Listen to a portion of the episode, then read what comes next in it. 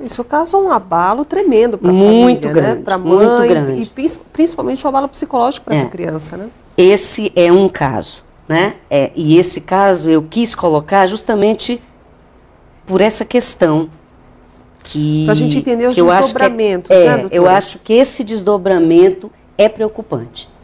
É preocupante porque ao mesmo tempo que você abre uma possibilidade é, de trabalhar aquele psiquismo em formação para evitar os efeitos da síndrome lá adiante, nós abrimos também essa, essa, esse outro, essa outra vertente aí que, infelizmente, Quando esse tipo de, de trabalho, digamos, é desvirtuado. exatamente. Agora, doutora, a senhora falou sobre os efeitos da síndrome. Como é que a gente poderia explicar quais são eles? Ah, normalmente, quando a separação acontece de 0 a 10, ah, a criança está formando o psiquismo. Ela está na fase do pensamento concreto. Ela não, ela não abstrai. Criança de 0 a 10, ela entende pau é pau e pedra é pedra. Ela não consegue abstrair. Então, quando você diz, por exemplo, para uma criança de 0 a 10 anos, o seu pai não presta, ou a sua mãe não presta, né? o que, que é isso? O que, que significa não prestar? Ela não tem condição de. E ela entra em conflito dentro dela, por quê? Porque o pai é legal com ela. O que, que é não prestar? E é muito complicado. Então, eu acho interessante colocar um caso. Porque quando a gente coloca o caso, a gente exemplifica, fica ilustrativo e quem está em casa. E se aproxima mais da realidade aproxima. das pessoas, né? Exatamente. Eh, eu atendi um menino de 8 anos. Ah, o pai dele começou a namorar a melhor amiga da mãe dele. Ah, na cabeça dele começou uma confusão muito grande, porque a tia que era legal, ah, que vivia na minha casa, agora ela tá com meu pai. Começou, ele tinha oito anos na época. É, a mãe dele, por sua vez, é, ao abordá-lo, ao tentar explicá-lo alguma coisa, ela piorou muito, porque ela estava muito magoada, claro. E aí ela falou pro filho dela que a partir daquele momento a tia fulana tinha virado bruxa. Ela era muito má e ela era uma bruxa. Muito bem. O pai dele se distanciou bastante do convívio com ele. Nessa época ele foi para o atendimento comigo. Depois de um tempo, a mãe dele teve um problema de saúde e as contingências da vida levaram o menino para perto do pai. E aí ele foi para o apartamento onde o pai está morando atualmente com a bruxa. Tendo oito anos e pensando concreto, toda bruxa que se preza tem uma vassourinha básica, não é? Então eu me lembro no primeiro atendimento quando ele disse para mim assim, ele falou bem baixinho, né? Ele disse assim: "Sabia que a tia não é bruxa?"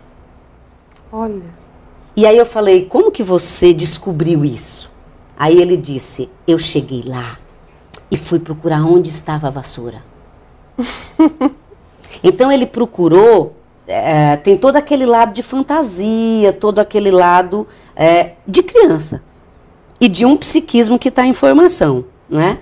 Ah, e ele foi procurar. Ele procurou a vassoura em todos os cantos, maleiros e, e não encontrou a bendita da vassoura. Mas tinha um segundo problema. Bruxa faz poção mágica e pode até matar ele. Então ele ficou sem comer uns dias. Ele É evitava comer. lógico, Então ele comia né? bolacha, né? Porque era, era ele que abria a bolacha. Mas ele começou a observar que a bruxa era legal. A bruxa, por exemplo, rezava com ele antes de dormir. ia levá-lo na cama, coisa que a mãe dele não fazia. Rezava com ele, colocava comida, sentava junto com ele para acompanhar a lição. A mãe dele não fazia isso. Seja por qual razão fosse, né? Mas ela não fazia. E ele começou o grande conflito dentro da cabeça dele.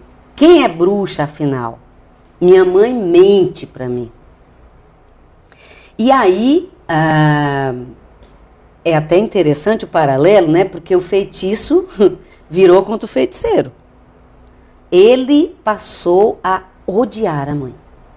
Então, nós estamos há dois anos já aí num trabalho é, de muito alcance, né? de, de, de profundidade com ele, justamente para reverter a figura materna nessa introjeção que ele fez desse conflito. Né? A minha mãe, que era legal, que me amava, que só queria meu bem, que queria me proteger, como que ela mentiu para mim? E a tia não é bruxa, ela é legal. Ela põe comida para mim, ela me leva na escola, ela se preocupa com a minha com a minha lição, ela até reza comigo. Que bruxa mais legal. E hoje esse menino, esse garotinho, vive com o pai? Ele ficou com o pai, ele tá com o pai, tá com a bruxa. Né? Então, assim, é verdade que nós temos que entender o sofrimento da mãe, é verdade que nós temos que entender que naquele momento, magoada, com todas as questões, ela foi mal, né? É, como os adolescentes costumam dizer, foi mal. O ideal é que nesse momento, mesmo vivenciando a dor, mesmo estando magoado, separe. Pai, esse é seu pai. E ele vai ser seu pai sempre.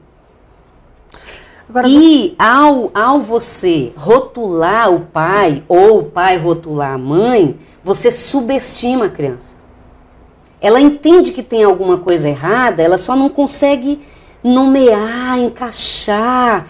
Então, isso é um massacre na autoestima. Porque eu estou dizendo para você uma coisa, mas você percebe que não é bem isso. Então, isso uh, aplasta a autoestima. E isso vai dar problema lá na frente. Que tipos de problemas? Má relacionamento?